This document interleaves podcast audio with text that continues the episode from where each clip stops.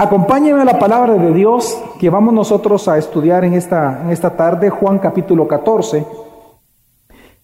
Y quiero que leamos para iniciar nada más, versículos 5 al 7. Dice así la palabra de Dios. Dijo entonces Tomás, Señor, no sabemos a dónde vas, así que ¿cómo podemos conocer el camino? Yo soy el camino, la verdad y la vida, le contestó Jesús. Nadie llega al Padre sino por mí. Si ustedes realmente me conocieran, conocerían también a mi Padre. Y ya desde este momento lo conocen y lo han visto. El crítico moderno, uno de tantos, llamado Alan Watts, él despreció la exclusividad de Cristo diciendo lo siguiente. El cristianismo es una fe contenciosa que requiere un compromiso de todo o nada con Jesús, como la única encarnación del Hijo de Dios. Si nosotros escuchamos estas palabras, nosotros concordáramos con la mayoría de estas palabras, ¿sí o no? Porque obviamente Jesús reclama una exclusividad, que solo Él salva. Amén. Es una exclusividad. El Evangelio es exclusivo, no es inclusivo. El Evangelio excluye cualquier otro mensaje que no sea el que Jesús salva, por medio de la fe en Cristo Jesús. Amén. Amén.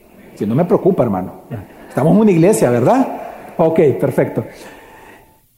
El Evangelio es exclusivo. Y este crítico de la exclusividad de Jesús dice esto, pero lo califica como una fe contenciosa. Y él sigue y dice, los cristianos son intransigentes, irritables, militantes, rigurosos, imperiosos e invenciblemente santurrones. Ahora, ¿por qué él dice esto? Bueno, porque recordemos, hermanos, que para el mundo el Evangelio de Jesucristo hasta el día de hoy sigue siendo el credo o el mensaje o la fe más intolerante de todos los mensajes que hay en el mundo. Estamos en un mundo en donde el mundo de por sí mismo está predicando la tolerancia. Pero qué interesante que aquellos que predican la tolerancia no toleran a los cristianos. Y no nos toleran porque nuestro mensaje es exclusivo. No nos toleran porque nuestro mensaje es directo. Porque nosotros decimos o Jesús o nada. Y si vas a Jesús, entrega tu vida a Él. El mensaje es tan exclusivo del Evangelio que por eso se vuelve el credo más intolerante de todos ellos. Y esto es lo que estamos viendo en el texto que acabamos de leer. Cuando nosotros observamos el texto de esta tarde, nosotros vemos que aquí hay cuatro preguntas que ellos se hicieron, sus discípulos le hicieron a Jesús a lo largo del texto, sobre cuestiones muy importantes. Es más, sobre necesidades humanas o las necesidades más importantes del ser humano. Por ejemplo, Tomás le preguntó, Señor, ¿a dónde vas?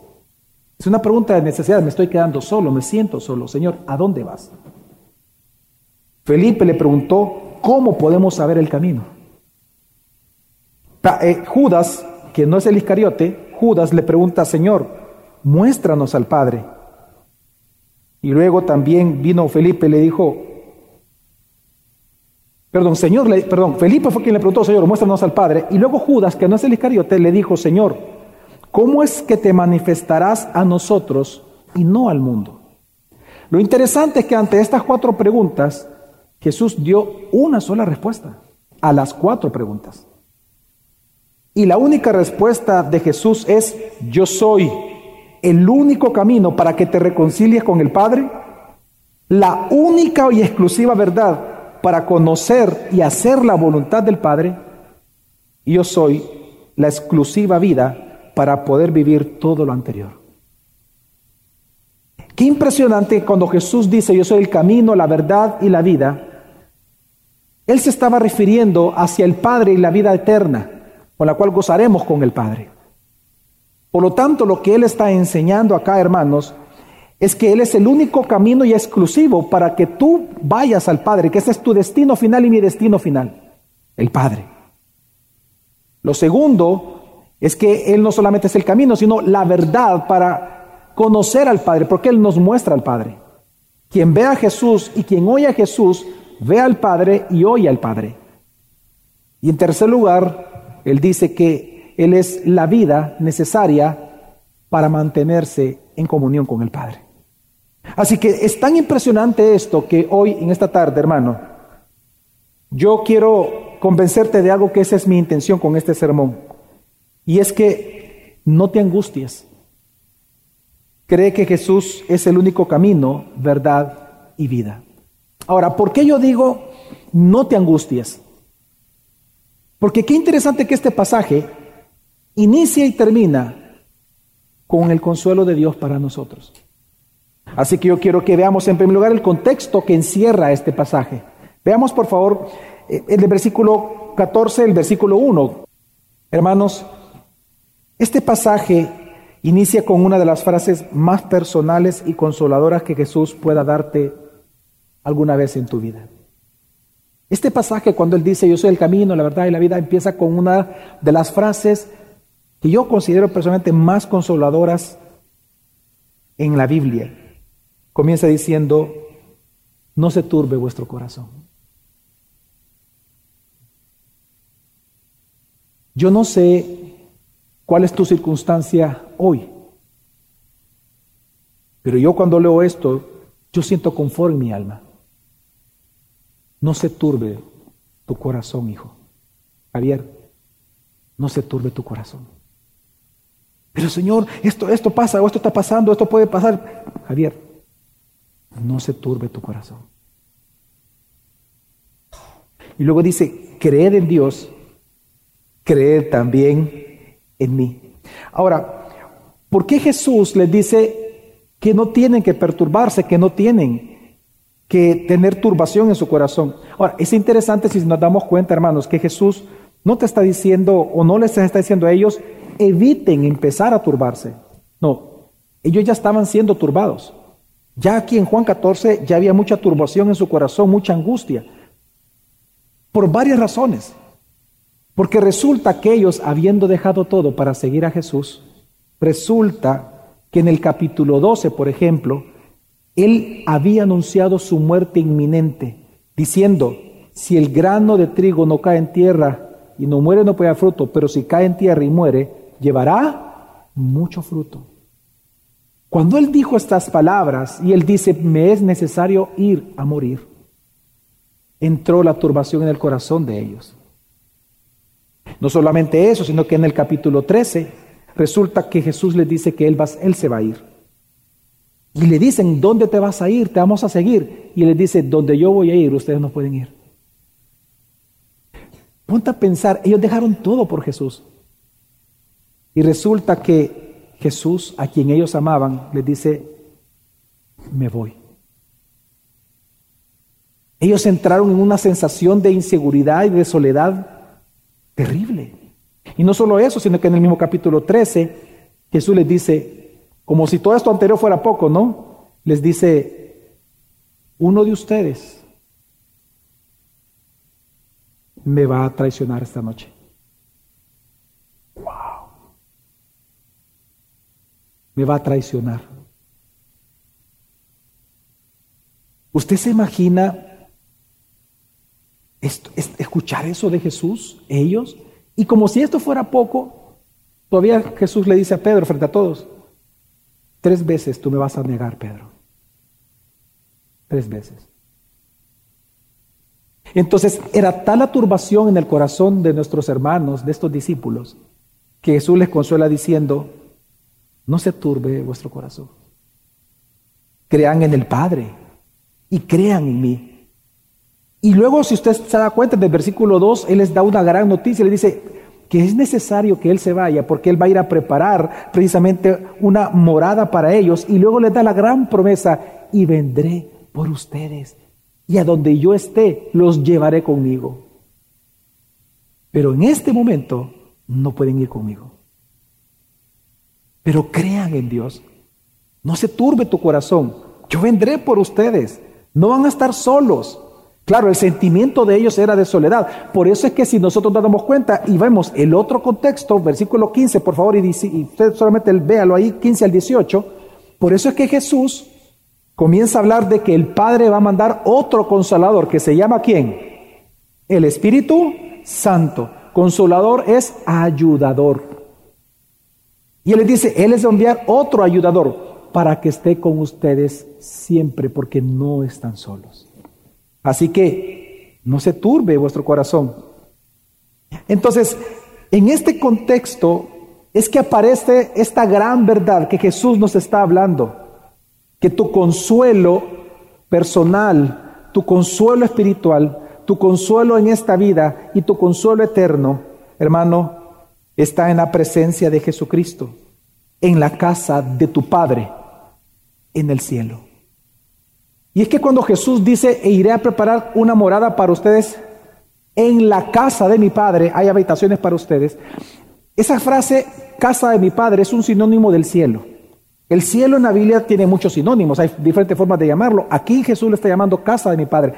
Por lo tanto, hermanos, cuando uno comienza a analizar el texto y comienza a ver este contexto, lo, lo que está enseñando Jesús es que el consuelo Hermano, el consuelo, tu consuelo está en la presencia de Jesús hoy y estará con Jesús siempre, pero en el cielo cuando vivas eternamente con Él.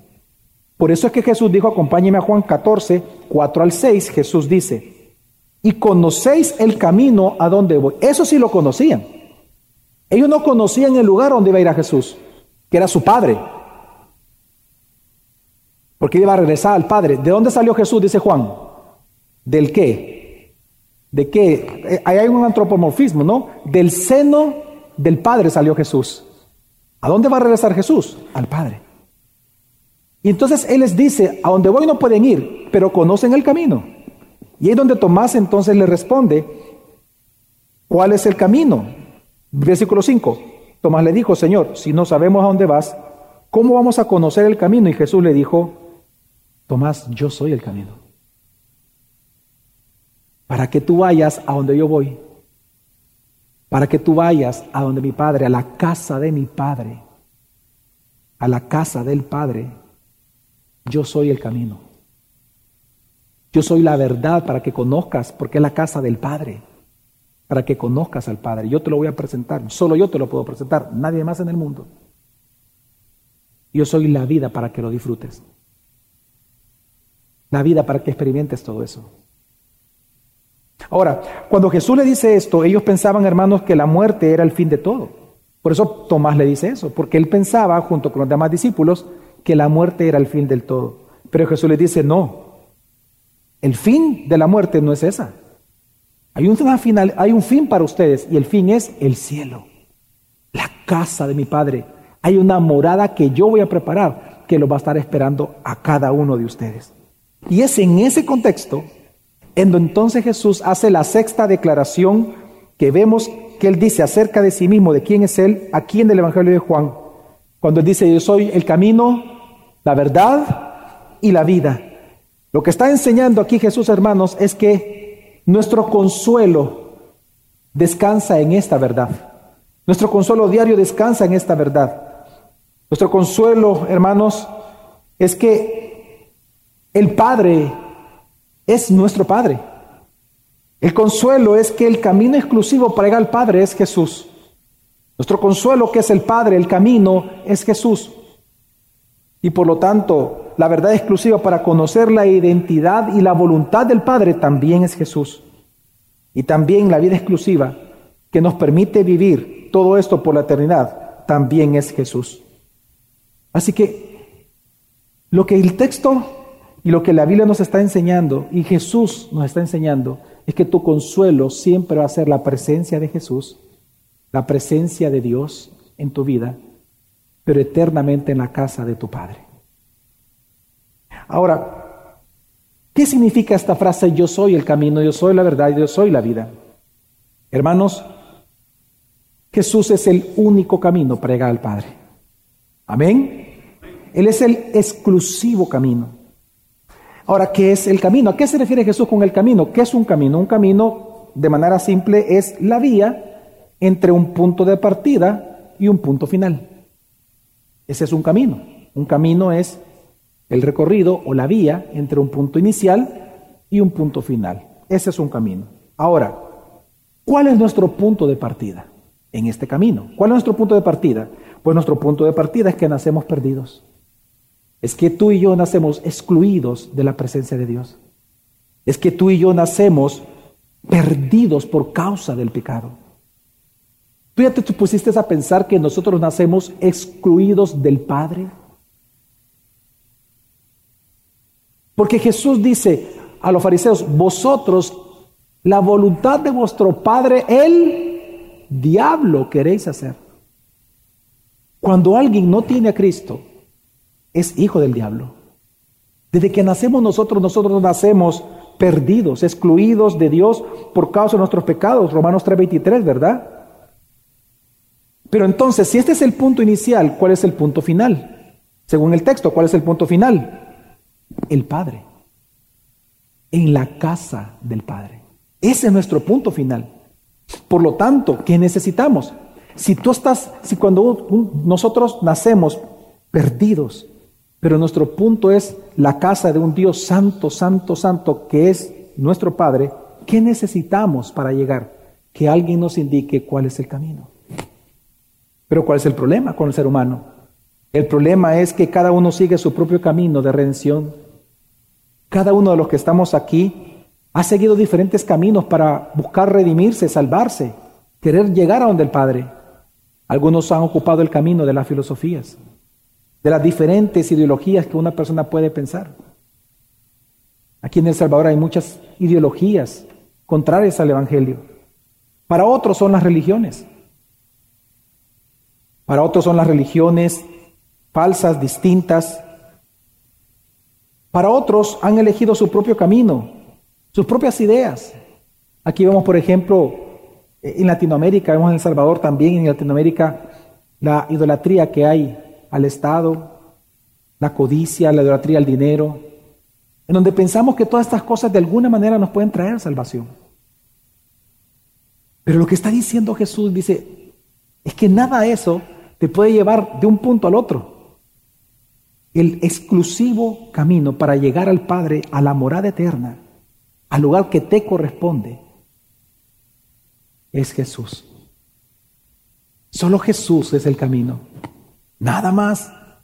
Y aunque, mira, y aunque una persona intente vivir moralmente, aunque intentemos vivir moralmente como, personas buenas, igual siempre una persona está perdida. Piensa en cualquier, en tu vida pasada o piensa en alguna persona que tú conozcas. Aunque tú trates de vivir y aunque de hecho delante de la sociedad tú tengas una vida moralmente buena, igual estás perdido, igual estás corrupto, igual cada uno necesita salvación. Porque tus pecados pasados te persiguen como tus pecados presentes. Tu actualidad te confunde y el futuro te desconcierta. Y eso precisamente es el mensaje que la gente odia. Cuando uno les dice que lo que necesitan para todas sus necesidades es Jesús. Y ese es el mensaje que odian. Porque recuerda que la humanidad entera no quiere venir a Dios. Así lo dice la Escritura. La humanidad entera no quiere venir a Dios porque dice Romanos, no hay, Romanos 3, no hay quien le busque. No es que la humanidad no solamente no le interesa a Dios, es que lo odia, no lo quiere. Para ellos es chocante que alguien les diga, tú no te puedes salvar. Pero yo, mira, yo soy bueno, tú no te puedes salvar. El exclusivo camino para llegar al Padre es Jesucristo. Y eso es lo que duele. El hacerle sentir a alguien que le gusta tener control de todo, decirle, no tienes control de nada. Porque Jesús es el camino. Y por eso, por eso es que Jesús, cuando Él dice que Él es el camino para el Padre y que Él es el, que lo revela al Padre y el que nos lleva a la casa del Padre, por eso es que en ese contexto es que Felipe entonces le pregunta a él, muéstranos al Padre. Y Jesús, con, bueno, eh, eh, entre, entre exhortación y misericordia y amor, porque sí, porque sí vemos el amor de Jesús, porque le pudo haber dicho, ay Felipe, vos sí que sos brutito, pero no le dijo así. sino que Jesús tanto tiempo he estado con vosotros y me preguntas esto. El que me ha visto a mí, Felipe, ha visto al Padre. El que me ha oído a mí, ha oído al Padre. Porque el Padre y yo, uno. Entonces, por eso es que Él dice, hermanos, no se turbe vuestro corazón, porque vendré por ti y te llevaré para que estés conmigo eternamente y para siempre, porque yo soy el único camino para que llegues a donde yo estoy. Así que Él es el único camino. Jesús, hermanos, Él no es solo el camino para el consuelo eterno, sino que lo que está diciendo es que Jesús es tu consuelo mismo hoy y para siempre. Jesús cuando dice que Él es el camino, es cierto, está hablando de una vía, de un punto de partida a un punto final. Pero Jesús es más que eso. Jesús cuando Él dice que Él es el camino, no solamente está diciendo que Él es la vía para llegar al Padre únicamente, sino que ese consuelo que tú tanto necesitas en un mundo de pecado porque naces pecador, el consuelo cada día de tu vida se llama Jesucristo. No tienes que llegar al cielo para ser consolado por Jesús. Amén. Porque Él envió un consolador para tu vida. Por eso Él dice, yo soy el camino. Y por eso Él dice, cuando dice eso, no se turbe vuestro corazón, porque yo estoy con vosotros. Amén, hermanos. La pregunta es entonces, ¿esto es suficiente para usted? ¿El qué, pastor? La exclusividad de Jesús. ¿Es suficiente para usted? Hermano, ¿Cristo es suficiente para ti? ¿O acaso a usted le atraen otros caminos para usted consolarse o encontrar sentido? Tal vez uno busca consolarse en momentos de aflicción con el trago, con la televisión, con la lujuria o con la diversión. Tal vez usted busca fuera de Jesús tratar de encontrar sentido a su vida en estas cosas, en la riqueza, en el orgullo, en el poder, en las relaciones sociales. Pero yo le recuerdo algo, hermano. La humanidad odia realmente a Jesús porque odia el arrepentimiento. Cuando usted busca estas cosas, necesariamente estas cosas lo van a alejar de Jesús. Por eso le pregunto, ¿usted realmente, para usted Jesús es suficiente como camino o busca otros caminos como vías de escape? Hermanos, la, humanidad odia el camino de arrepentimiento. La humanidad odia la fe en Jesús. La humanidad odia enterarse que no pueden salvarse a sí mismos. Por eso mi pregunta para ti en esta tarde que nos visitas, eh, amigo, amiga, ¿usted odia a Jesús como el único camino, como el único Salvador? ¿Ese mensaje usted lo odia? ¿Usted lo rechaza? ¿O lo va a reconocer en esta tarde? Que su único verdadero Salvador y el único exclusivo que le puede perdonar sus pecados se llama Jesucristo. ¿Qué va a hacer usted con este mensaje exclusivo? Pero Jesús no solamente es el camino, Jesús también es la verdad acerca de cualquier cosa. Él es la verdad. Lo que Jesús diga, eso es. Amén. Y lo que Jesús niegue, eso es. Lo que Jesús llama bueno, ¿cómo tenemos que llamarlo? Bueno. Y lo que Jesús llama malo, ¿cómo tenemos que llamarlo? Malo. Ahora, eso es importante, porque si Él habla que Él es el camino, es porque obviamente nacemos perdidos. ¿Qué es lo que usted necesita cuando está perdido? Que le muestren el camino. Pero cuando Él dice yo soy la verdad, es que hermano, no solamente los seres humanos nacemos perdidos, sino que también nacemos ciegos. Nacemos con un entendimiento, dice la escritura, la reina Valera, entenebrecidos. Esa palabra es llenos de tinieblas. Nosotros nacemos sin entender nada. Y es literal. De hecho, el caos que nosotros vemos en el mundo es muestra de que el ser humano nace sin entender nada. Observe solo nuestra sociedad, nuestra cultura. Observe el mundo, hermano.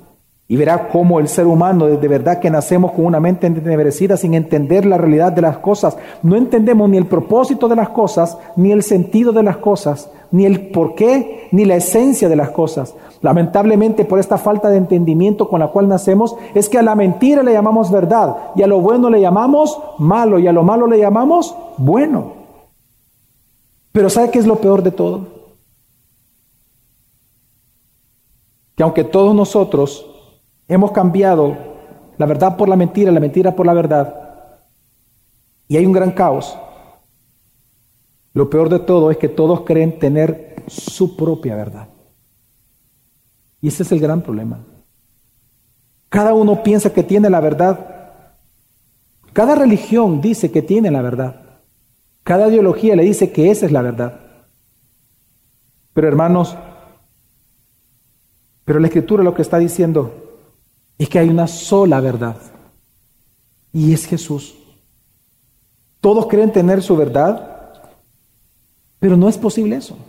Mire, no es posible que todas las religiones tengan la razón, o, es posible. No, no es posible. Porque si, si fuera así, entonces significa que los ateos, que los religiosos, que los filósofos, los satánicos, etcétera, todos hablan verdad. Y eso entonces nos lleva a, una, a un análisis muy importante. Si todo es verdad, eso significa que entonces nada es verdad.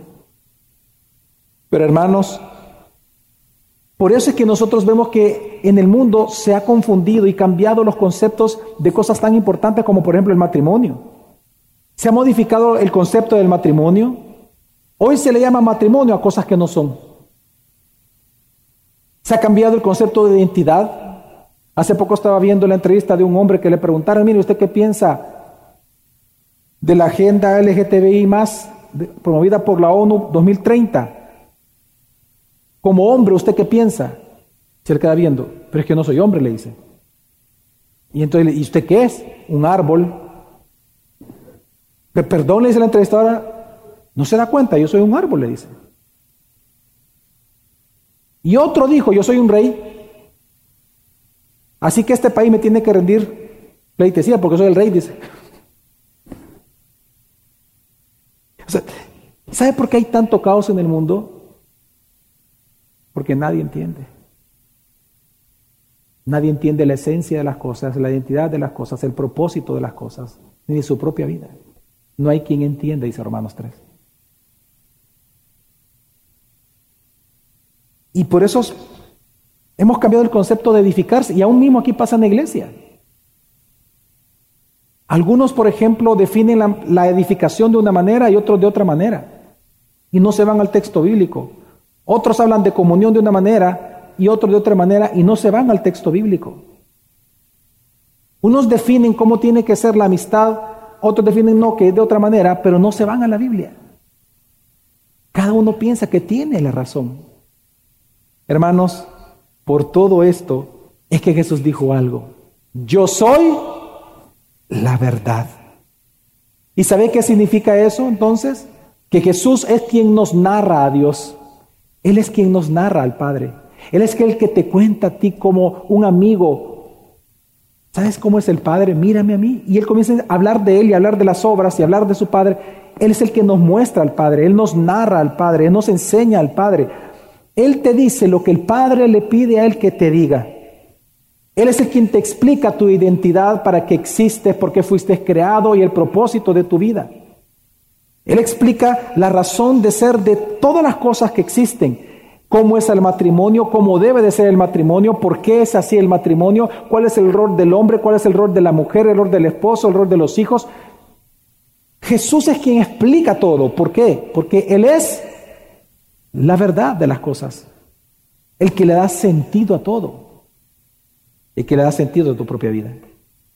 Por eso, hermanos, es que la mentira se reconoce de la verdad, es decir, la mentira se reconoce porque la mentira siempre se opone a Jesús y el orden creado por Dios. Y en esto yo te pido que me prestes atención, porque es importante para la vida práctica, diaria, es importante. ¿Cómo tú puedes identificar que lo que tú estás tomando decisión ¿Es verdad o es mentira?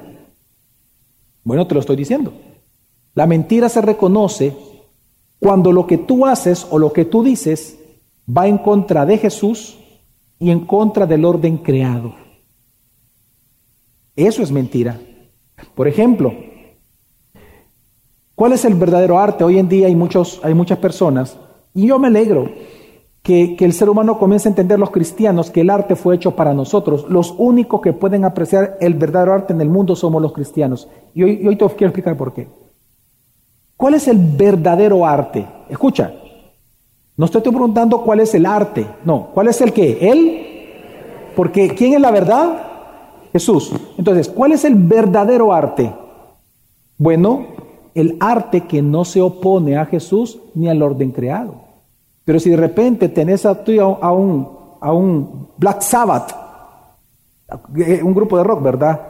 Iron Maiden, ACDC, de mi tiempo, a todo, ¿verdad? O tienes un Bad Bunny que te llena estadios y te comienzan a denigrar a Jesús la vida, que hay que matarse, que hay que sangrar, que el odio, que la violencia, que las mujeres. Si lo que cantan, aunque sea un ritmo espectacular, si lo que cantan se opone a Jesús y al orden creado por Dios, como debe ser la mujer, como ser el hombre, como ser el matrimonio, el trabajo, la vida, ¿ese es el verdadero arte? Ya entendimos. Ese es el punto. ¿Cuál es el verdadero matrimonio? Entonces, el que no se opone a Jesús y no se opone al orden creado por Dios. Matrimonio del mismo sexo, ¿se puede llamar matrimonio verdadero? No. ¿Cuál es el verdadero amor? El verdadero amor es aquel que no se opone a Jesús porque Él es la verdad y que no se opone al orden creado por Dios. ¿Cuál es la verdadera amistad? ¿Quiénes son tus verdaderos amigos? Verdaderos. Aquellos que, aquella amistad que no, en su amistad no se oponen a Jesús ni transgreden el orden creado por Dios. ¿Cuál es la verdadera filosofía? ¿Cuál es la verdadera cosmovisión? ¿Cuál es la verdadera teología? Aquella que no se opone a Jesús ni transgrede el orden creado por Dios, porque hermanos, Jesús es la verdad. Amén. Él es la verdad. Hermanos, Jesús es la verdad. Eso significa que Él nos explica lo que es y lo que no es, lo que existe y lo que no existe, lo que es justo y lo que no es justo, lo bueno y lo malo, lo perfecto y lo imperfecto.